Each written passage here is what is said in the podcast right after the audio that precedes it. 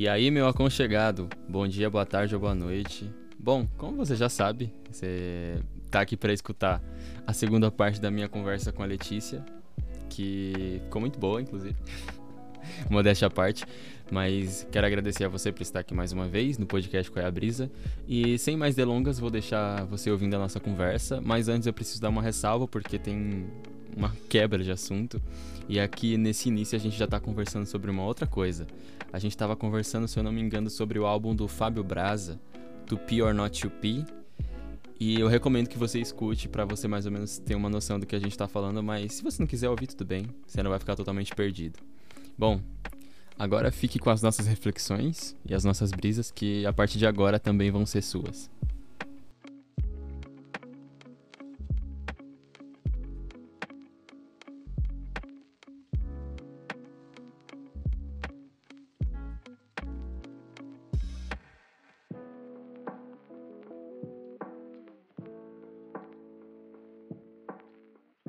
Foi e continua sendo colônia o tempo inteiro, porque até culturalmente, assim, a gente está habituado a trazer tudo que é de fora e a gente não valoriza o que a gente tem aqui.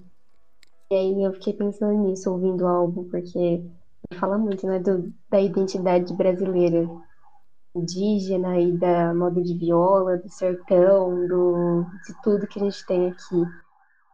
E isso não é valorizado pela gente. Ó, ó, o guardinha. De separar a briga. A gente não. de separar a briga. Mas a gente não é acostumado a, a valorizar o que a gente tem aqui, né? É sempre vem de fora, é melhor e maior. Não, é legal pensar nisso. que, tipo, a gente não é ensinado a valorizar as coisas que a gente tem. E a gente desenvolve aquilo que eu acho que é Nelson Rodrigues ele cria, que é o a síndrome de vira-lata, né? O complexo de vira-lata, um bagulho assim. E a gente sempre olha pro gringo e fala: aquilo ali, sim. Aquilo é, é arte. Não, aquilo é música. Não, aquilo é literatura. E tem uma coisa muito legal que eu lembro da, da década de 20. Quem que foi que fez? Teve um poeta que escreveu um manifesto Manifesto Poesia é, Pau Brasil de Exportação. E aí, tipo, enfim, não li o bagulho, mas o conceito é muito legal que, tipo, ele tenta trazer valorização pro nosso, pra nossa maneira de fazer poesia, pra nossa maneira de escrever, valorizando de um tal ponto que isso seria exportado e seria copiado. E, tipo, não é nada disso que a gente tem 100 anos depois. A gente não desenvolveu. Eu não sei, eu sinto que tá caminhando para isso, né? Eu vejo muito essa tendência do, do neomodernismo, se a gente pode colocar assim, uma valorização maior do, do que a gente tem aqui. Eu sinto que tem uma, uma movimentação mais forte, tipo, no meio artístico, tanto da música quanto de escritores, enfim, de valorizar um pouco mais e trazer mais elementos dessa cultura que a gente já tem aqui. E é eu acho, eu gosto do, do modernismo por conta disso, porque foi uma quebra, né, das, escolas, das academias e tudo que vinha de fora. Falou, não, peraí, por que que isso que é certo e o que a gente faz aqui não? Acho que isso, isso vem acontecendo cada vez mais atualmente, assim. Tanto que. Eu não sei se você viu aquela, a série da, da Netflix, Cidade Tô Invisível. assistindo. Eu comecei a ver ela hoje também. Eu fiquei pensando, caramba, quanto tempo levou pra gente produzir uma coisa com o nosso folclore, com o que a gente de cultura nossa. Agora tudo isso pra gente explorar esse nicho. É tão rico, né? E é um bagulho que tá aí faz que desde que, sei lá, minha avó se entende por gente tem folclore. Hum, Desde sempre, né? Desde sempre a gente. Na escola a gente aprende o folclore brasileiro, mas a gente não, não segue essa curiosidade por isso. A gente acaba caindo no, sei lá, ah, na mitologia grega, na mitologia celta, na mitologia nórdica, a gente sente que tudo isso é mais rico do que, do que o nosso. Mas aqui tá páreo, ele tá perto, né? Tá no mesmo nível. Só, só que a gente não, não explora isso. Mano, a gente não valoriza o nosso pra valorizar o dos outros e, tipo, é essa nossa desvalorização que, tipo, tira a legitimidade das nossas histórias. E, tipo, o folclore é só um desses Uhum. pontos, né? A gente tem arte, política, tu- tudo bem, política, né? Mas tudo. A gente só se orgulha de duas coisas: carnaval e futebol. Só. Cai um pouco no, no que a gente estava falando de, da identidade individual de tentar se encaixar na visão, na percepção do outro. A gente faz isso como país, né? A gente tenta encaixar a identidade do país no que os gringos enxergam do Brasil. E é extremamente raso, né? É um, um nada perto da, da cultura vasta que a gente tem aqui. E eu, eu acho isso muito triste mesmo, de a gente não perceber o tanto de coisa que a gente tem aqui. E não só em relação a- ao lado artístico. Mas a gente tem grandes cientistas aqui, grandes teóricos, grandes acadêmicos, e são pessoas que são mais valorizadas lá fora do que dentro do próprio país. Velho, gente um ótimo exemplo pessoas. isso. E, tipo, infelizmente, né? Eu vou falar dele. Paulo Freire. Mano, eu, é. eu, eu fui.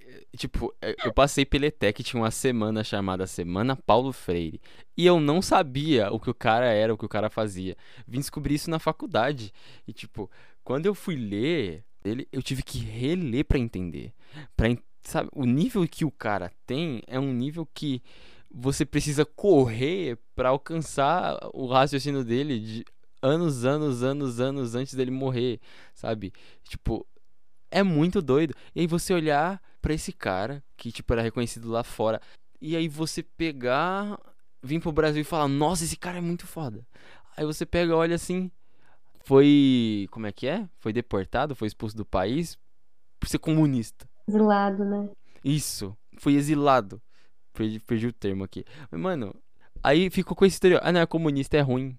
O que, E que é isso? o que, que é triste é que resumiram todo o trabalho dele, tudo, tudo, tudo que ele, ele criou e catalogou, as inúmeras teses que ele teve, olharam, falaram, ele é comunista, joga fora. Como se, sabe? Muito absurdo. Muito, muito, muito absurdo mesmo. Velho, voltando no que a gente falou sobre significação de palavras, ideias, foi exatamente isso que aconteceu. Tipo, pegaram o termo comunista, né?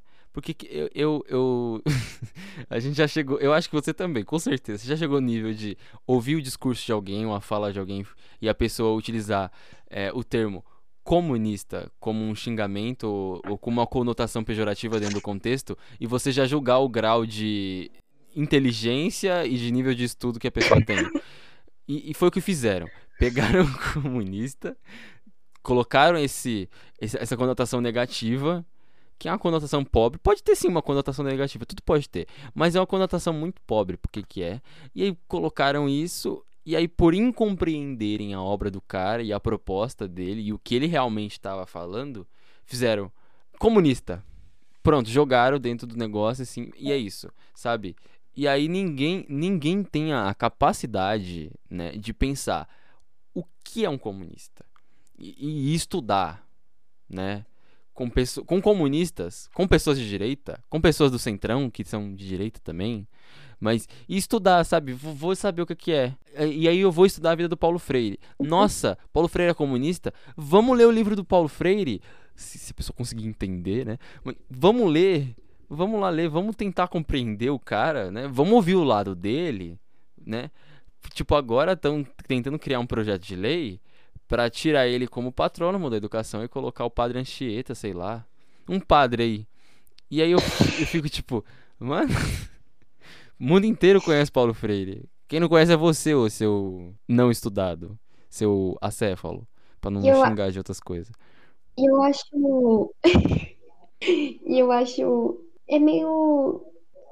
É tão raso essa, essa, essa, percepção de definir o trabalho inteiro de uma vida de uma pessoa, independente da área que ela, de qual área ela seja, pelo posicionamento político, sabe? Lógico que tá atrelado ao seu trabalho, é óbvio. Mas tem certas coisas que, que vão além de esquerda e direita. Então, se você olha para o trabalho de alguém e o trabalho é bom, faz sentido as propostas, por que desconsiderar se por conta de A ou B? É que é uma, uma leitura meio. É bem rasa, assim, é, é bem sem sentido você desconsiderar tudo. Fubaquinha, como diria a Márcia. Exatamente. Não faz muito, muita lógica. Porque tem coisas, né, que sai meio que fora da curva, né? Lógico que você não vai pegar o livro do Hitler e falar, ah, nossa, faz sentido o que ele tá falando aqui, hein? Vamos considerar que ele era Hitler. Não, né? Pelo amor de Deus. Mas tem coisas que, que você tem que olhar com um olhar meio despolitizado pra poder tirar tudo que pode dele. A realidade é que, tipo, nossa, fazer um paralelo aqui muito doido. Se a gente pegar e se enviesar em tudo que a gente for ler, assistir, ouvir, fazer, a gente tá sempre colocando um óculos paranoico na nossa leitura de mundo, né? É como se a gente pintasse o óculos de uma cor, sei lá, vermelho, e aí tudo que a gente olha tá vermelho. Então, tudo que você vai enxergar vai ser vermelho. E aí, é, fazendo essa associação, ah, ah, não, tudo, tudo é do PT. Você vê uma coisa ruim ali, você fala, deixa eu colocar meu óculos de leitura. Aí tá lá tudo. Olha lá, olha lá, comunista. Ah, Entendeu? Você se estereotipou, você estereotipou sua visão, sua leitura de mundo. Porque você, sei lá, você é burro. Não tem outra explicação. Eu acho que isso vale para todos os lados, assim, para todos, todos os tipos de leitura. Eu acho que é ótimo você ser uma pessoa engajada e politizada, entender os conceitos e tudo mais. Mas ao mesmo tempo que você precisa entender sobre as, sobre as causas que você apoia, você também precisa entender que nem tudo se aplica àquilo. Porque se você se prende nessa bolha de, de militância, vamos colocar assim, Uhum. Nessa bolha, você começa a encaixar tudo que você vê na sua vida, naquelas, naquele, naquele contexto, e acaba até deslegitimando, assim, a, Isso, você a causa, banaliza porque, a assim, causa.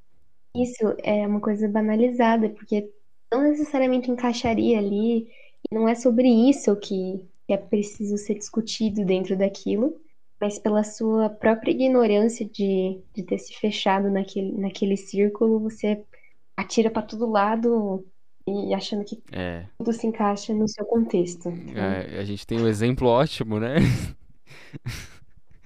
Deixa- será que ela deixa eu falar isso aqui? Será que a Lumena deixa? Porque é exatamente isso, velho. É uma Tá pessoa que. Tá liberado? Tá liberado? Porque, tipo, é exatamente isso, tá ligado? A pessoa eh, vestiu tanto a camisa que, que é a segunda pele já, assim, ó. Não, eu, eu ouvi um esclarecer. Por que que você tá usando esclarecer? Hã? Você quer deixar as coisas brancas? É, é- aí vem, sabe? Tipo, a pessoa pega a coisa mais trivial, normal, natural, sabe? E ela tira do contexto, tal, pega e joga dentro daquele, daquela coisa experimental pra militar, sabe? Tipo, é horrível, é horrível. Tem um exemplo que Uhum. aconteceu no Twitter que foi o seguinte: eu não sei se você conhece o rapper Orochi, e aí, Uhum. é, você conhece? Teve, teve uma galera que tava militando, tipo, no começo foi zoeira, e tipo, eu peguei a parte da zoeira e eu vi, mas eu vi quando se tornou militância, que ele tava palmitando. Porque ele tá com uma menina, não sei se namorada ou ficante dele, que ela é branca.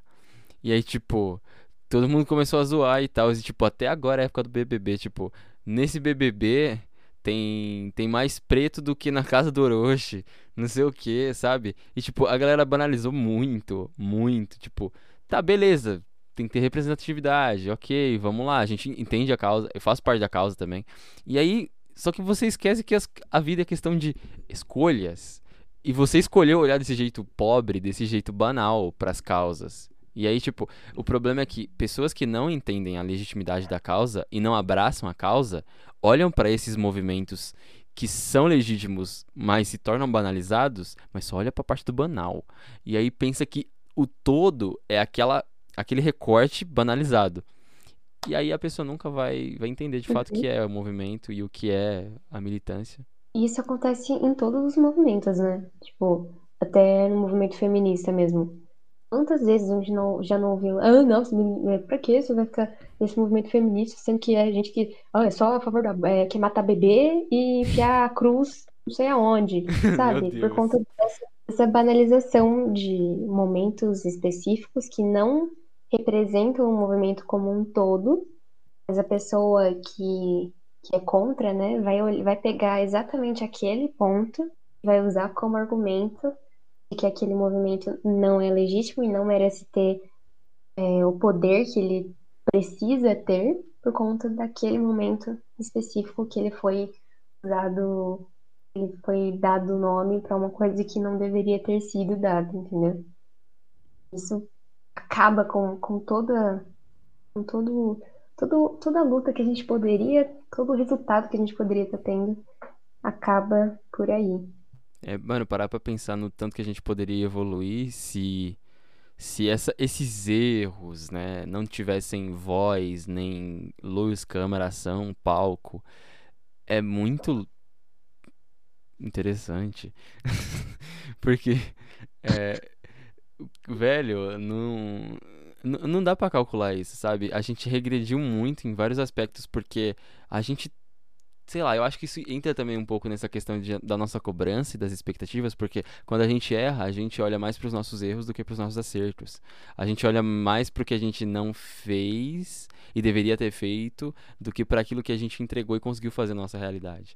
Quando alguém erra, quando alguma gafe acontece, quando acontece uma coisa muito ruim, os nossos olhos se voltam com uma velocidade muito maior para esse fato.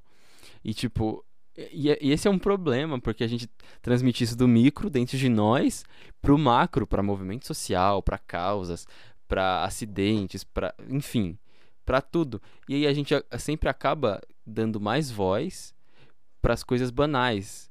E aí as coisas banais, elas fazem parte da vida. E se tem algo banal, dentro dessa parte banal tem uma parte legítima ali. E a gente não olha para a legitimidade das coisas, né? Eu, eu, eu sempre, tipo, tento buscar. Porque eu, eu tô numa transição louca política aí faz uns quatro anos. E eu, eu não consigo me encaixar é, como sendo algo. Eu fico transitando ali entre entre o centro e a centro-esquerda. Nunca na direita mais. Mas, tipo, tem uns momentos que eu olho e falo, mano, eu quero ver quais são os motivos que levaram esse cara a falar essa besteira aqui. Vamos olhar para trás? Tá, vamos tentar entender. Porque se, se chegou nesse ponto aqui, isso aqui é um exagero. Mas todo exagero demonstra, sei lá, algo que foi, né? Para um exagero, para transbordar alguma coisa, tem alguma coisa cheia. Tem alguma coisa completa. Então tem um um porquê. Vamos atrás disso. Mas não é todo mundo que tem essa maneira de enxergar. Enfim, o Brasil. Então, acho que o que, o que cabe muito nessa discussão é exatamente isso de você conseguir construir o seu ponto de vista, seja qual ele, ele qual for, né? A partir das, da, da, da refutação que você faz dele. Não tem como você concordar com uma coisa sem saber por que você discordaria daquilo, se você estivesse do outro lado. Você tem que explorar o lado oposto das coisas para saber se você realmente concorda com aquilo. E essa esse movimento de você transitar entre vários pedacinhos e tentar entender o outro lado é muito complicado de ser feito, são poucas pessoas que fazem, e porque ele não é feito, a gente tá muito para trás em tudo. Porque é o tempo inteiro só um lado rebatendo o outro, e não tem um, um momento em que as pessoas param e falam, tá, mas vamos escutar, ver se alguma coisa do que ele tá falando faz algum sentido ou se é errado mesmo, ponto. A gente não vai para lugar nenhum, né, no caso. É, a gente fica correndo atrás do próprio rabo nessa síndrome de vira-lata. Uhum. Olha, crítica social. Uou! Mind blowing. Momento conceito. Brincadeira. É, mano, teve. Não vou falar muito mais, mas teve um, um, tem um professor, na verdade, foi a segunda vez que eu vi isso. Primeiro foi uma professora, foi uma professora de meio que um, foi um estágio de verão voluntário que eu fiz essas essas férias, se, eu, se é que eu posso chamar de férias, que tava fazendo a gente ler um livro e tal, pra gente fazer uma pesquisa no, de um viés social. E é um livro muito bom, mas não vou nem falar sobre o livro, é sobre uma coisa que ela falou, porque a gente tava discutindo sobre feminismo. E eu conheço quase nada do feminismo. É, e aí, tipo, ela falou sobre um conceito, ela trouxe autor e tal, do lugar de fala, que a Kéfera banalizou. Todo, eu conheço por causa da Kéfera. A Kéfera banalizou porque ela usou de um jeito totalmente incorreto para tentar legitimar uma superioridade dentro do programa. Enfim, foi uma, a maneira mais caótica e pobre de usar um termo, mas foi a maneira perfeita de banalizá-lo. E ela conseguiu fazer isso. E aí, tipo, a professora falou sobre o lugar de fala, e ela falou também que se existe um lugar de falar, deve haver um local de escuta, um lugar de escuta. E o meu professor agora de, de DA, de desenvolvimento e aprendizagem, ele fala sobre isso, que na educação e no planejamento da educação, a gente precisa, antes de ter um lugar de fala, ter primordialmente um lugar de escuta. Porque o, o diálogo ele se estabelece assim: se fala e se ouve. Só que se você quer construir algo realmente sólido, você tem que ouvir todas as partes. Você tem que ouvir tudo. Então você tem que ter, assim, irremediavelmente, um lugar de escuta. Se escuta para depois falar. Sim. Eu assisti uma palestra esses dias e aí a palestrante ela falava exatamente sobre isso, que era uma palestra sobre diálogos, né? Como construir um diálogo com, e conseguir é, estabelecer conexões mais reais com as pessoas através das conversas. E aí, uma coisa que ela falava era que o problema da maioria das conversas é que você sempre. As pessoas sempre escutam, mas não com o intuito de entender, mas com o intuito de retrucar. Então, você não está escutando o que outra pessoa está falando para você entender o ponto dela, para você poder responder e tipo, alfinetar ou qualquer coisa do tipo. Esse é um erro muito, muito pobre, porque você perde a oportunidade de aprender alguma coisa realmente. Porque se você for parar pensar, todas as pessoas que você conhece a vida sabem alguma coisa que você não sabe.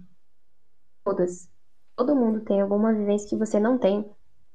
Então, se você não tem a, a, a humildade, eu diria, de parar e ouvir o que aquela pessoa tem para dizer, você não aprende nada nunca na sua vida, você não estabelece conexão com ninguém, que você acha que você está no auge da sua evolução e que você já sabe tudo que você precisa saber, sendo que isso é muito pouco, né, do que existe. Então, é necessário escutar antes de falar, né? É, eu, eu acho que no primeiro nível, se ouvir também, e eu acho que é uma prática que a quarentena me forçou a ter, porque tinha um momento que eu queria falar, mas não era com ninguém porque eu sabia que todo mundo também estava buscando entender os seus diálogos internos. E aí eu tive que parar para me ouvir e colocar coisas no lugar, sabe? E, e, eu acho que esse é um momento importante quando a gente está falando, tipo, em termos de planejamento de vida, posicionamento político, o que eu quero fazer da vida, o que eu gosto. Eu tô seguindo as expectativas dos meus pais, dos meus amigos, tentando ser alguém que eu não sou enquanto eu não descubro quem eu realmente quero ser, sabe? Tudo isso a gente tem que parar e, opa, vamos estabelecer um lugar de escuta. E tentar se ouvir, né? O que é uma coisa difícil. Se ouvir, se entender, é, é treta. Eu ainda tô nesse, nesse caminho, vou estar até o final da vida. Mas, cara, é importante demais fazer isso. E, e quando você fala sobre todo mundo tem algo que você não tem, né? Todo mundo tem algo a te ensinar, todo mundo sabe algo que você não conhece. É muito bizarro pensar no que a gente já deixou passar pelas nossas vidas, pelas pessoas que a gente já deixou passar, com suas histórias que a gente nunca vai ouvir e que a gente nunca vai poder contar para alguém como a nossa visão de mundo mudou depois que a gente esbarrou naquela história de vida. É, é, é realmente. Sei lá, velho. Isso aqui é muito, é muito viver, né? eu, eu penso nisso, velho, demais. Porque eu, eu penso muito no que eu perdi já de, de momentos com pessoas. Mas e esses momentos, se eu fosse vivê-los, eu ia aproveitar ele do melhor jeito, sabe? Enfim. Tô colocando na crise aqui. Eu acho que isso vem muito de um. a crise existencial vem aí. Mas eu acho que isso vem muito de um lugar de autoconhecimento mesmo, assim. Porque eu acho que tudo, é, tudo, tudo que você vivencia vem de uma de um momento de entender se você está preparado para aquilo ou não. E é meio que isso, você, se você não, não se conhece, se você não entende como você se percebe, você não sabe se colocar em nenhum contexto. Você não sabe se comunica com as pessoas, você não sabe é, quais são os seus princípios, quais são as suas causas. Você não, você não, se você não se percebe isso, não tem como você se colocar em nenhum desses lugares. E vai, como você disse, não tem como você se colocar num lugar de fala se você não se entende primeiro, se você não entende qual é o seu lugar em você. Porque tudo começa, começa daqui, né? Começa de dentro. Não tem como você finalizar nada se você não entende o que se passa dentro de você. E é um trabalho infinito, acho que nunca acaba. E é muito difícil você entender primeiro para começar a entender os outros, que é um processo mais complicado ainda, né? Mano, tem um. Nossa, eu fiz um paralelo enquanto você falava. Porque quando a gente faz isso, de se entender, se entender primeiro para depois entender outra pessoa, a gente literalmente tá colocando uma. Vamos, vamos fazer aqui um cenário hipotético. Você tem um vírus aí que é a sua incompreensão de si mesmo. E quando você tem esse olhar de querer se entender, você vai se comunicar com alguém, mas você coloca uma máscara. Você, você salva a pessoa que está lá fora da sua incompreensão de si mesmo. Mas quando você quer tratar, quando você trata, você está indo na raiz do problema, para que você possa ter uma comunicação mais fluida, para você possa ter um relacionamento mais verdadeiro, porque a máscara ela esconde um pedaço de quem você é e você só usa a máscara porque você tem um vírus que é a sua incompreensão. E aí, tipo, você se incompreende, você não consegue ser completo nas suas relações porque você sempre vai esconder um pedaço que você não tratou de si e você não vai poder demonstrar para as outras pessoas. Sim, exatamente. Perfeitamente colocado, exatamente isso. Eu sentia muito, muito esse trabalho, assim, de. Eu sentia muito é, próximo de mim quando eu fazia teatro, porque é, é, é, um, é um trabalho que a gente faz. O teatro é esse, né? De você entender uma pessoa que é abstrata, uma pessoa que não existe. Você trabalhar naquele personagem, enfim. Para mim era mais fácil de começar é, esse processo quando eu começava a perceber o que eu tinha daquele personagem em mim e o que eu não tinha. Porque você trabalhar pela diferença é mais tangível. E aí, a partir da diferença que você consegue construir uma coisa que tem uma, que tem um, uma conexão que está relacionado com, com aquela pessoa, né? São entre aspas, por mais que seja uma pessoa que não existe, a vida real é assim também. Você começa pela diferença, você nota as diferenças que você tem aquele indivíduo e a partir dali você consegue estabelecer um convívio de, de curiosidade mesmo. Você entender aquela pessoa, porque você entende em você que você é diferente. Você tem certas coisas que aquela pessoa não tem, e aquela pessoa mais ainda que você quer descobrir. Então, para mim é muito mágico isso. Mano, nossa, você falou sobre isso e é algo que eu quero explorar aqui agora. Você tem um personagem que você, tipo, teve mais dificuldade ou mais facilidade, tipo, de incorporar as, as diferenças ou simplesmente você conseguiu ser mais você tem algum personagem que, tipo, esses dois paralelos, o mais difícil de interpretar porque tinha muita diferença e o que tinha menos? Por incrível que pareça, o mais difícil de interpretar foi o que eu achei mais parecido comigo. Nossa. Porque foi, é, porque foi a, a Violet de, de Desventura Sincera, né? Que foi a minha formatura e do, do curso de teatro que eu fazia, enfim. E no começo eu tava muito relutante, porque foi um, um processo conturbado essa peça, e eu queria fazer outra personagem no começo. Eu achava que era uma personagem que dava para eu explorar mais, que era mais diferente de mim, enfim. E aí me deram a, a Violet, e eu falei, ah, não quero, não quero ela, não quero, não quero, não quero, não quero, que eu acho que a gente é muito parecida, tarará, tarará. Aí quando você começa a se aprofundar, quando eu comecei a, olhar aquilo, onde eu comecei a ver que, apesar de todas as semelhanças que eu via na, na superficialidade das coisas, assim, era muito diferente, mais profundamente. Então, foi mais difícil de eu, de eu trazer essa nuance, essa, essa, essa, essa destreza no, nos detalhes da diferença. É muito mais fácil você interpretar uma coisa que é o seu oposto porque você consegue fazer uma coisa muito mais escrachada, é longe do, do, do seu jeito, que trabalha o corpo, trabalha a voz, etc. Mais fácil você forçar uma voz que não é sua, que não parece a sua, você forçar uma postura que não parece a sua e não é a sua, do que você trazer o detalhe, a diferença que é pouquinha e você diferenciar de você, desassociar a sua personalidade daquilo. Então, foi mais difícil para mim. Nossa, cara. Cara. é os dois em um. Nossa, muito, muito bom isso, velho. Muito bom. Eu, eu imagino que essa personagem, eu acho que ela te rendeu umas boas reflexões sobre, sobre tudo na sua vida, eu acho.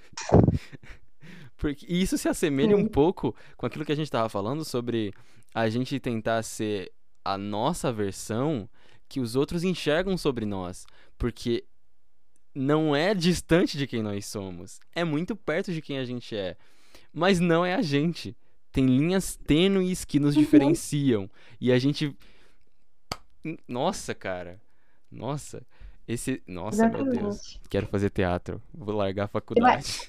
Ai, é a melhor coisa que eu, que eu. É o que eu mais amo fazer na minha vida. Não tem mais nada. O maior arrependimento foi esse, esses três anos que eu tive de pausa de não fiz teatro, porque era tudo, tudo pra mim. É tudo pra mim. Tudo de bom. Ah, mãe, e é muito isso favor, mesmo. Eu vou voltar. Vou voltar, vai vir aí. Vem aí. é, muito, é muito engraçado mesmo de pensar como você se, se desassocia do que está muito próximo de você. E foi engraçado pra mim durante o processo, né? E durante o processo de autoconhecimento mesmo, de perceber como tem coisas que são tão óbvias e você tá tão na cegueira de tipo, na relutância de, de se conhecer, passa tão despercebido e na hora que você desperta que, tipo, levanta o véuzinho, né, que tá na sua cara, você vê com tanta clareza, assim, e era muito engraçado. Agora eu acho engraçado, né? Na época eu achava é, traumatizante, mas agora eu acho, acho engraçado de ver que tinha coisas que as outras pessoas perce percebem mais fácil, principalmente pessoas estão muito próximas da gente, conseguem, quando a gente não os conhece, né, no caso, conseguem perceber uns detalhes que a gente passa assim, sabe? Deixa passar, que são, eram, eram coisas tão, tão óbvias de ver. Eu falava assim que eu era muito parecida com aquela personagem, eu não queria fazer. E uma das principais características que ela tinha era, era que ela era muito otimista na minha relutância de não querer fazer aquela personagem, eu estava sendo extremamente pessimista. Então eu não estava sendo parecida com a personagem, por mais que eu achasse que eu estava. Então, sabe, era uma coisa meio óbvia, assim. Você não, você não é parecida, minha filha. Você tá achando que você é parecida, mas tá na, na cara que você não é. Então, é quando você liga esse botãozinho, muita coisa fica. Você descobre muita coisa sobre você mesmo. Cara, eu, eu, não sei nem mais o que falar aqui, porque aí eu vou falar exatamente. Vou jogar uns nude da alma aqui, meu. E eu tô gravando isso, não vai ser muito legal. E, e velho, é, é, é, bizarro pensar que quanto mais a gente tenta não admitir quem nós somos, a gente cria contradições. E a gente se distancia, sabe, coloca uma distância ainda maior. A gente vai criando distância para chegar nessa consciência do eu, né? E, é, já é muito difícil a gente ter essa consciência. Eu acho que a gente nunca vai chegar, porque, como a gente falou, a gente está se construindo ao passo que a gente se conhece. Então a gente nunca vai ter uma visão 100% de quem somos. Mas a gente consegue ter menos visão ainda. A gente consegue se cegar. Isso a gente consegue. A gente é muito bom em fazer coisa ruim. Isso a gente tem que admitir. Exatamente. Eu acho que o mais difícil, não mais difícil, mas é mais assustador quando você acha que você se conhece, você acha que você está se conhecendo ali, e você vai vivendo, vivendo, vivendo, fala, não, me conheço, me conheço, me conheço, me conheço. Chega um ponto que você olha para trás e você não se reconhece mais. E você não sabe exatamente em que ponto do caminho você mudou e que você se perdeu do, da sua verdade, sabe? E quando você chega nesse momento, é assustador e você sente meio acuado, assim, de meu Deus, onde é que eu tô? Cadê? Cadê eu? Onde é que foi parar aquela certeza de mim? Então, é um trabalho que você tem que fazer de uma maneira muito. Como posso dizer? que, que evolui ao passo que você evolui junto, sabe? É um trabalho que se você para, vai chegar um momento que vai dar uma. Vai ficar um vácuo muito grande de um espaço de tempo que você não fez esse trabalho. Assusta essa diferença. E e eu, eu acredito que o maior problema nisso não é a gente, tipo, ter esse vácuo em nós. Porque se a gente perceber o vácuo, já é uma, é uma coisa importante demais. Porque eu, eu tenho muito comigo isso. Beleza, eu tô errando, tal. Mas ter a consciência de que você tá no erro, ter a consciência de que você pode melhorar, reconhecer o seu estado atual é uma coisa incrível. Porque você, a partir disso, você olha e fala: Isso é bom? Se, isso não é bom. Tá, eu reconheci isso aqui, cara, eu quero melhorar. E se você reconhece, você pode fazer melhor. Porque, né? Se você está reconhecendo e antes você não reconheceu, é porque você chegou em um ponto que já não tá dando mais, né? O problema em deixar esse vácuo é que a gente passa pela vida de pessoas enquanto a gente está com problemas. A gente vive vida, a nossa vida a gente compartilha com pessoas, né? Letícia Pessoa. eu tinha que fazer essa piada. E aí Perdão. E aí o que acontece é que, tipo, você tá uma incompreensão ambulante, não metamórfica. E aí você tá se estragando na vida de outras pessoas e marcando a vida delas de uma maneira ruim. Você se incompreende e se joga na vida das pessoas, se, se escreve na história delas como essa coisa estranha, né? Que, que eu não sei definir. Eu sei que te- teve momentos que eu passei por pessoas assim, né? E tipo, talvez eu esteja sendo essa pessoa agora, não sei. Mas, cara, isso, isso é horrível, porque nessa, nessas pessoas, tem pessoas dessas pessoas que você não vai conseguir reencontrar. Tem pessoas que já se foram. Tem pessoas que morreram em vida, tipo, você nunca mais vai ver, sabe? Tipo, não vai viver mais com você, não vai compartilhar. E, e cara, e isso a gente não pode perder. A gente hoje tem a consciência de que, beleza, posso melhorar. E tudo bem. Você com você, né? Você se ouvindo agora vai tentar falar pra você mesmo melhorar, tal. Você estabeleceu uma coisa boa, mas e as pessoas que passaram por você? Sim. E eu acho que o difícil, o, o difícil de lidar com essa impo- impotência de não dá pra consertar e aceitar isso meio que machuca, de que você marcou alguém, às vezes você nem sabe quem, você nem sabe como, você marcou alguém de alguma maneira que você não queria, porque hoje você percebe que você não era aquela pessoa, que você fez alguma coisa que naquele momento você achava que estava certo e hoje você percebe como errado, que não dá pra voltar atrás. O, o perigoso é isso, de a gente ficar tão bitolado no, que, no, que gente- no erro que a gente cometeu atrás e não, não, não se entender como um ser que evolui. Aceitar que apesar do seu erro, hoje você é uma pessoa diferente e que tudo bem, que todo mundo erra um momento, tudo bem aquele momento que você não estava bem, não, não, não estava presente em você, mas hoje é uma pessoa diferente, então ficar tão preso nisso eu acho que é o mais perigoso de tudo, assim, não aceitar a sua própria mudança, é o mais complicado mesmo. Mano, aceitar os erros é uma parte importante desse processo. E aceitar que tem certas coisas que a gente não vai mudar e que tudo bem, tudo bem. Vai chegar um momento que ninguém mais vai se importar, né? Também depende do que você fizer, né? Vamos ponderar. Tem que, tem que, É, depende do que você faz. Faça cagadas, mas não, não faça cagadas tão grandes. E o que acontece? Depois de, de algumas coisas que rolaram comigo no ensino médio, tipo, beleza, que tem muitas coisas que são irreparáveis, tipo, e que hoje eu carrego. E nem em termos, tipo, da galera de lá. É mais comigo e com as pessoas mais próximas a mim. Mas eu, eu me perdoei e, tipo, tinha uma música que eu ouvia muito. Inclusive foi parar em um artigo meu sobre a importância do erro. E, e beleza que eu nichei de um jeito muito pobre lá, porque não tinha como dar abertura demais. Mas é a música do grupo Revelação, Velocidade da Luz. E, tipo, é uma música sobre tristeza, de um relacionamento acabando, e que a mina deixou o cara. Mas tem uma parte, assim, que o cara frisa e repete, o grupo, né, canta: Todo mundo erra. Todo mundo vai errar. E tem um coro, sabe? Tipo, um um coralzinho cantando isso. Isso se repete, sabe? E é isso, mano. Todo mundo erra e todo mundo vai errar. E o problema não é isso, né? É como as pessoas vão interpretar o erro. Também tem essa, tem essa questão. Tem um desdobramento. Tem um erro para uma pessoa que vai ser um erro muito grande. E um erro que, ah, normal, sabe? Tem gente que não encara erros como, como a gente encara, né? Não dá a mesma importância. Mas todo mundo vai errar, velho. Todo mundo vai errar. O importante é reconhecer o erro e não errar mais.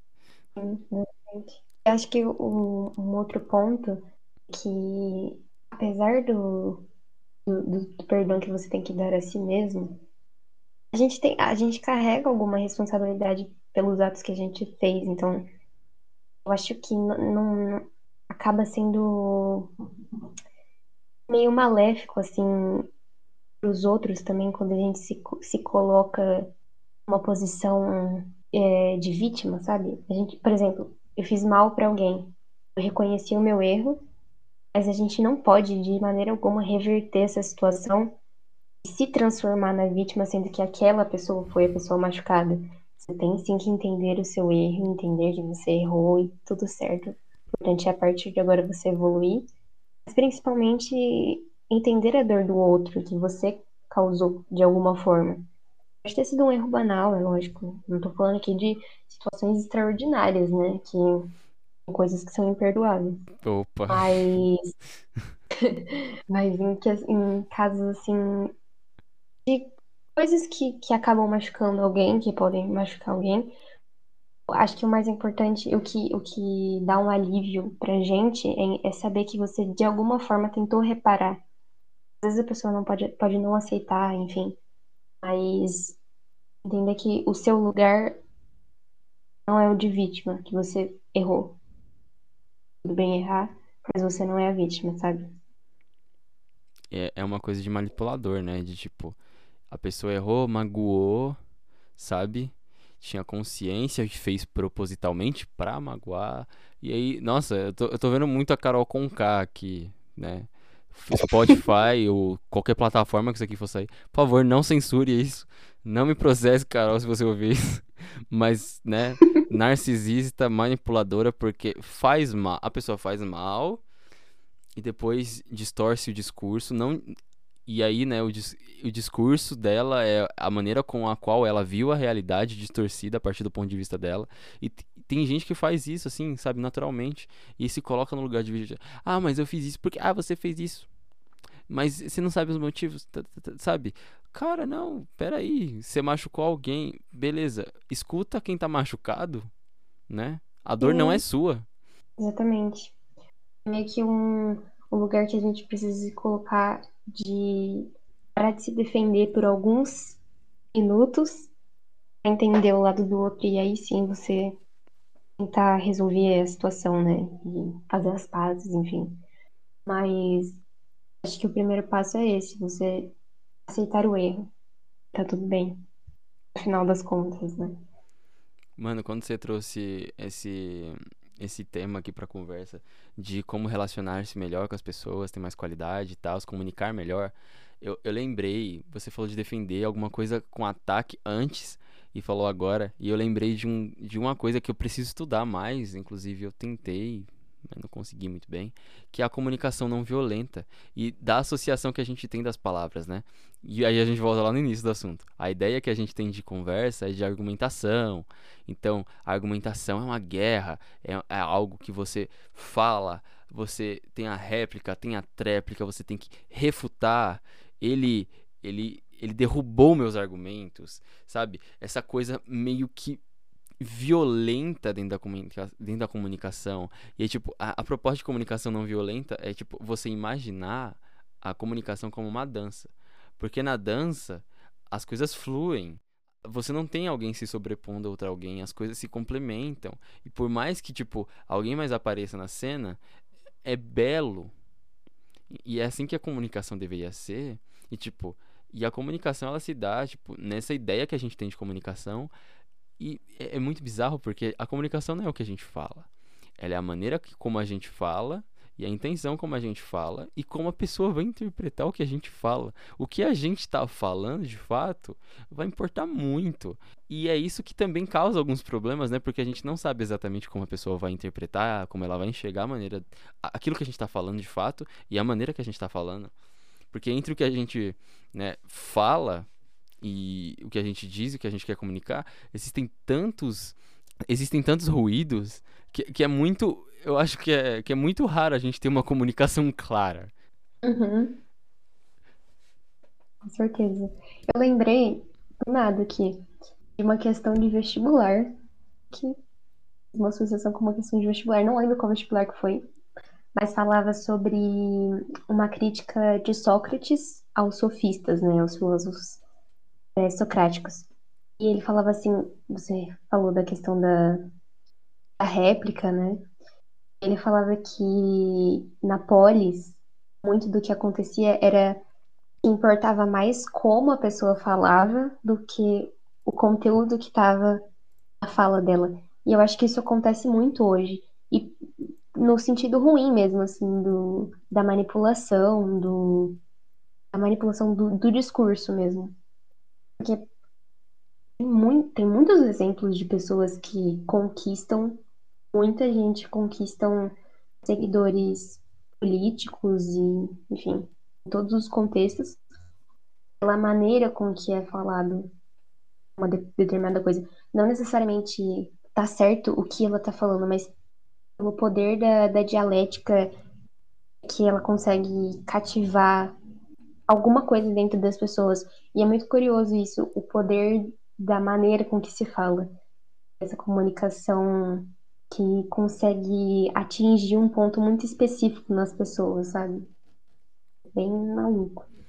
Eu vou fazer um paralelo com, com uma coisa que você falou sobre os personagens quando você atuava, que é você olhar para as diferenças, né? Quando você quando você ia atuar, sua experiência era você olhar para a diferença e você focar na diferença para tentar compensar, né? Você olhar para o que parecia para o que diferia, e aí você tentava ir, né, para enfim. Tem uma técnica em comunicação que a gente tenta fazer, que é o rapport.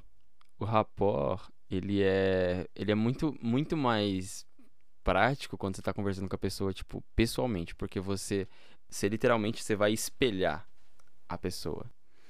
E aí você espelha principalmente corporeamente, né? Porque a linguagem ela se dá mais uhum. pela comunicação não verbal mas você vai pegar elementos, vícios de linguagem, você vai observar e você vai dar um Ctrl C, Ctrl V e colocar na sua. Então, tipo, um vendedor, ele vai vender para uma pessoa e a pessoa fala: "Ah, não sei o que, né?" Ela vai tentar colocar o não sei o que e o né em qualquer coisa que ela for falar, porque a gente a gente foca na na semelhança. E quando você escuta alguém que fala de uma maneira parecida com você, você tem a impressão de que essa pessoa está dentro do seu contexto, que ela está em um lugar mais uhum. próximo uhum. e por isso você deveria dar mais credibilidade ao que ela fala. E esse é um bagulho muito, muito presente nos discursos políticos populistas com essa galera do Instagram. Por quê? Porque são nichos, são, são os grupos e as bolhas sociais. Você tem um comunicador que fala e às vezes ele fala a linguagem dos seguidores dele, mas na maioria das vezes o que acontece é que ele cria uma tendência de termos e a galera começa a falar de um jeito parecido que ele fala e vira um paradoxo assim muito doido, né? Porque, ah, então vocês curte tal, tal youtuber, tal podcaster, tal não sei o quê. E aí você tem uma afinidade com a pessoa que assim é infinda. Porque vocês têm algo semelhante. E aí a gente, diferente da diferença que você deveria compensar, você exagera a semelhança. E aí você se afasta ainda mais desse olhar que a gente deveria ter, que é um olhar mais amplo de mundo, para entender mais as coisas, para evoluir de fato, sabe? A gente não evolui no, no, no de sempre. A gente pode melhorar, mas evoluir, evoluir, a gente tem que, tem que ter a diferença, tem que ter os dois. Sim. Eu acho que é isso que você falou é muito bizarro. Agora eu vou ficar meio. Então, por um bom tempo pensando nisso. Porque é engraçado como a gente sente confortável com alguém que a gente se identifica por detalhes mínimos, assim. Às vezes é uma pessoa que você acabou de conhecer. acabou de conhecer. De repente, já tá contando a história da sua vida para ela. E por algum motivo você se identificou, você se conectou com alguma coisa que vocês têm em comum e você se sente tão confortável como se você estivesse falando com você mesmo, sabe? É muito bizarro isso. Muito bizarro. Narciso olhando assim pro reflexo na água e conversando. É isso. É. O nosso ego se sente Exatamente. confortável. Nossa, é exatamente isso. O nosso ego se sente confortável e amaciado. Eu acho que isso é, um, é uma armadilha muito séria, assim, de você. Acho que é meio que, né? Os puxa-sacos que conseguem te conquistar pelo, pelo elogio, sabe? Principalmente as pessoas que já têm essa característica, tipo, de ser mais centrado em si mesmo, de ser manipulado muito facilmente pelas pessoas que puxam o saco dela, que só estão, tipo, elogiando ou falando bem, amaciando o ego dela pra conseguir alguma coisa, sabe? Bem, bem louco. A gente sempre busca os caminhos mais fáceis, né? E a estagnação é a coisa mais fácil da vida. Se você tá fazendo coisa A e B e você tem uma pessoa que tá mandando você fazer C e D, e aí você tem um amiguinho que fica batendo nas suas costas e batendo palma, ó, A e B tá muito bom. Você vai ouvir quem? Você vai se aproximar mais de quem?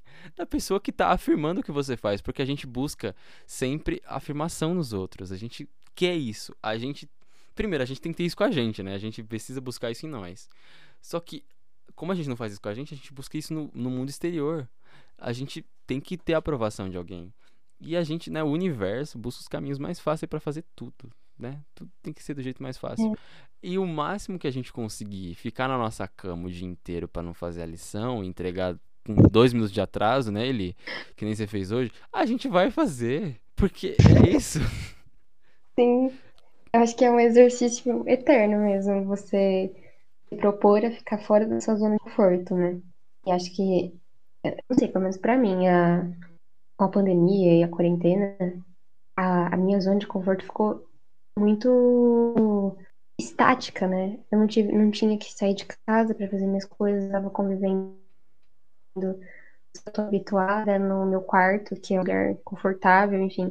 E tem muita gente sofrendo com isso, né? De ter que sair dessa situação e se colocar de novo pra socializar com os outros, pra estar em um ambiente diferente, sendo que era confort... por mais que fosse uma situação absurda, né, de, de perigo da vida mesmo, ameaça à sua saúde, mas o contexto, assim, de, de relações é, extrapessoais, né, interpessoais, no caso, é mais fácil nesse contexto de você não precisar se esforçar para se conectar com ninguém.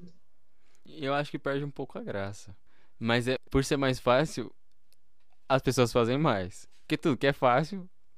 Se tem, se tem um jeito de você arrastar pra cima e ganhar dinheiro, você vai arrastar pra cima pra ganhar dinheiro, né? tudo que é fácil chama muita atenção. Todo mundo quer tecer, né, rodar, afiar tecido pra fazer ouro. Não dá certo? Não dá certo. Mas tem alguém que diz que faz. Então vai ter uma cambada de, de mongo pra fazer. Tô dizendo aqui de uma maneira não pejorativa, tá? Sim. Calma. E é assim com, com as relações. É, compre o livro 10 Passos para Ser Feliz. Não sei o que. Como, como fazer amigos e influenciar pessoas. Cinco páginas. Vem cá comprar, não sei o que. Vai ter gente, mano. Vai ter gente. Vai ter gente. Mas nada na vida Vai é ter fácil. gente pra caramba. E é exatamente por isso que o discurso motivacional de autoajuda vende tanto, né? Porque as pessoas querem o caminho fácil. Se você vende a felicidade em forma de curso, se você vende a riqueza em formato de palestra, as pessoas vão comprar, porque se é tão fácil assim de conquistar, né? Se ela- se a outra pessoa conseguiu fazendo isso, é fácil, então eu vou fazer. Mas é onde as pessoas se enganam, né? Porque não é assim, e não é fácil, e não vai, não vai vir desse jeito. E as frustrações aparecem por aí. E o legal disso é que as pessoas não percebem que elas estão sendo iludidas por, por essa técnica aí de tipo, a pessoa que tá vendendo essa felicidade, em palestra, em curso, ela tá colocando a ideia de algo em algo próximo da realidade dela. Por quê? Porque se a pessoa ela quer comprar um curso para ser feliz, ela não é. Então não tem semelhança com a realidade, com a realidade dela. O que é que acontece? O que a pessoa tem é o dinheiro para comprar. E é o objetivo de quem tá vendendo. Então a gente estabelece aí a Uhum. similaridade. Ela coloca o negócio dentro da sua realidade pelo dinheiro. Que, ah, é um valor simbólico, com 50% de desconto. Mas é o objetivo do cara. Sabe? É isso que ele quer da sua realidade, só isso. Curso você vai lá, você assiste, você vai lá continuar na mesma besteira de vida. É, então. E tem um, um- parece que tem um, uma fórmula milagrosa para todas as coisas, né? De acordo com isso. Tem fórmula para conquistar o trabalho certo, tem fórmula para recuperar seu casamento, tem fórmula para conseguir ser promovido, tem fórmula para tudo. E quem dera fosse fácil assim, né? Se fosse fácil desse jeito, tava todo mundo sendo feliz e hum, bem-sucedido, entre aspas. Porque parecia tão fácil, né? É, se fosse fácil, primeiro que a gente já tinha evoluído muito, né? E segundo, as pessoas não se Uhum. perguntam, as pessoas não se perguntam, nossa, como é que a pessoa que é rica quer que eu seja rica também se ela precisa de alguém pra sustentar a riqueza dela? É um comunista aqui. Mas não faz sentido, não faz sentido nenhum. Vou brincar aqui, né? Mas por que que o psicólogo vai querer que você fique bem?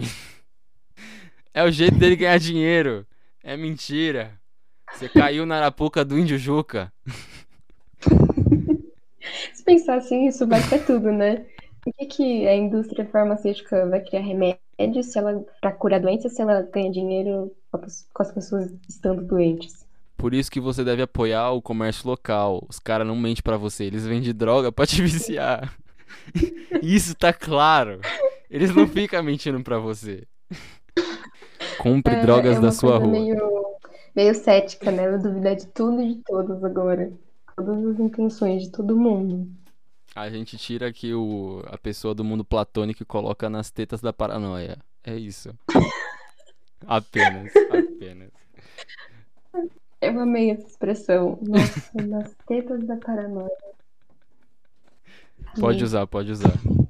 Agora é nossa. É nossa, nossa, já nossa expressão. vou adquirir já no meu vocabulário.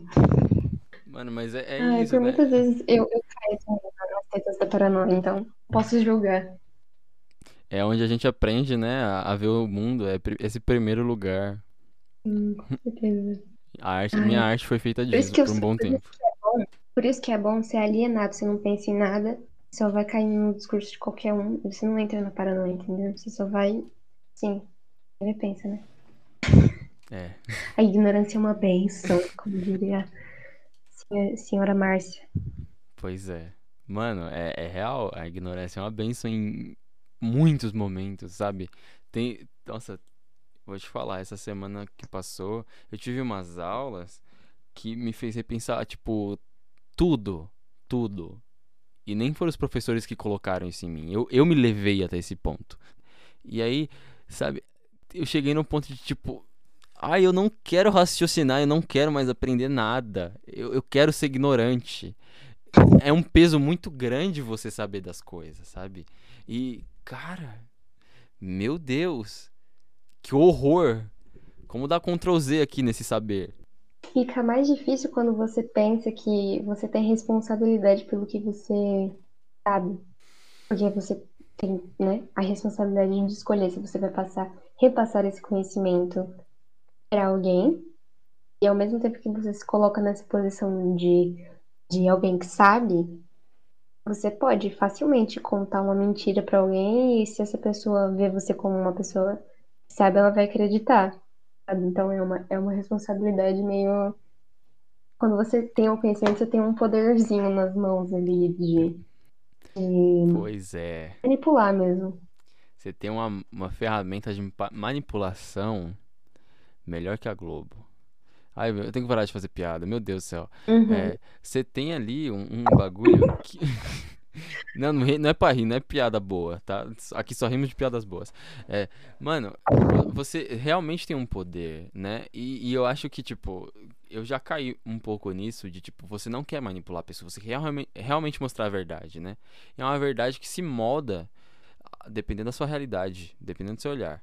Mas você tem que ter, também ter é, a humildade e a maturidade, as duas caminhando lado a lado, para entender que, tipo, tem certas pessoas que não vão ter a capacidade de enxergar a verdade daquela forma, e tem pessoas que não vão querer ouvir.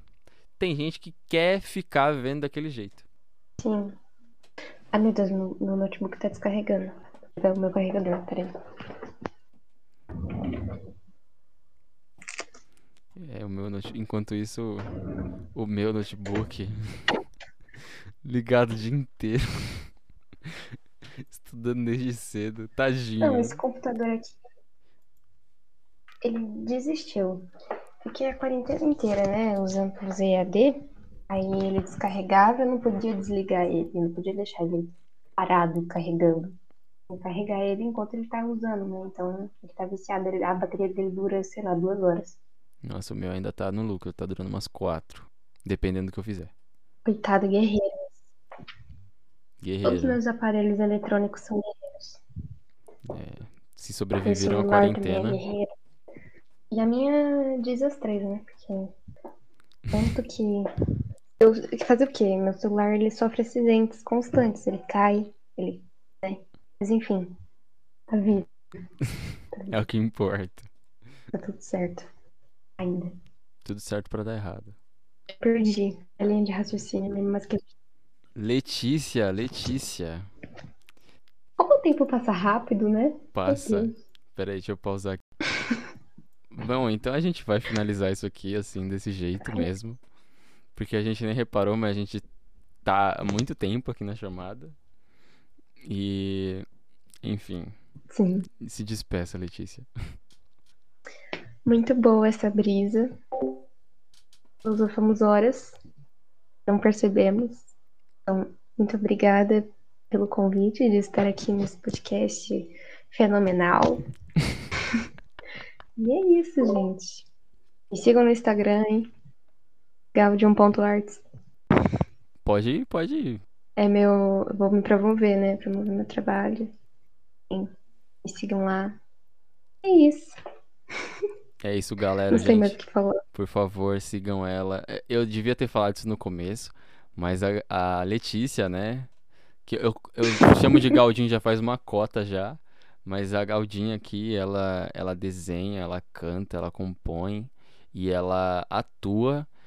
E tem um pouco de tudo isso no, no perfil, nos perfis dela, né? Então ela tem um perfil exatamente propício para postar é, algumas telas que ela pinta também e tal. E ela também recebe encomendas, então se vocês tiverem ouvido isso e quiserem né, conhecer o trabalho fazer uma encomenda, por favor, conheçam esse trabalho incrível. E eu acho que é isso. Tem mais alguma coisa a acrescentar, Lê? Não, só agradecer mesmo. Foi muito bom essa conversa. Como sempre, são sempre muito produtivas, muito legais. Então, obrigada mais uma vez. Eu que sou grato, porque a real é que, assim, vamos lá, vamos, vamos quebrar a quarta parede. Pra quem tá ouvindo isso aqui, eu não sei quando isso aqui vai sair, tá? Por motivos de. Não sei mesmo. Mas a gente trocou uma ideia uma vez aí.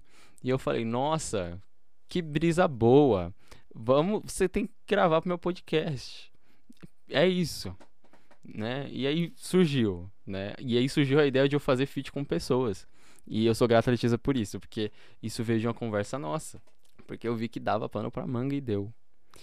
E, enfim, se isso, se isso começar a acontecer mais, né, esse, esse fenômeno que, sei lá se vai acontecer ou não, eu espero que sim, veio daqui, tá? Muito feliz de ser esse pontapé inicial para tantas conversas futuras. É isso, eu não sei que nome que eu vou dar pra esses episódios aqui, porque, meu Deus, a gente andou por tantos caminhos. ah, não, é. Não tem, não tem um título oficial, não. Aí defina, defina. Um tema único. Pra você dar o nome. Acho que o nome é esse, pra você dar nome. Então. é isso aí. Porque as pessoas vão receber isso, as pessoas vão receber isso aqui e vão fazer o que elas bem entenderem. Então, é. pra cada um dar um nome aqui. Se debrucem sobre esse conteúdo aqui que criamos. Ou melhor, que a gente combinou. Ah! Nossa, meu Deus, eu tenho que parar de fazer piada. Porque as pessoas não estão tá vendo a, a câmera aqui. Ai, enfim.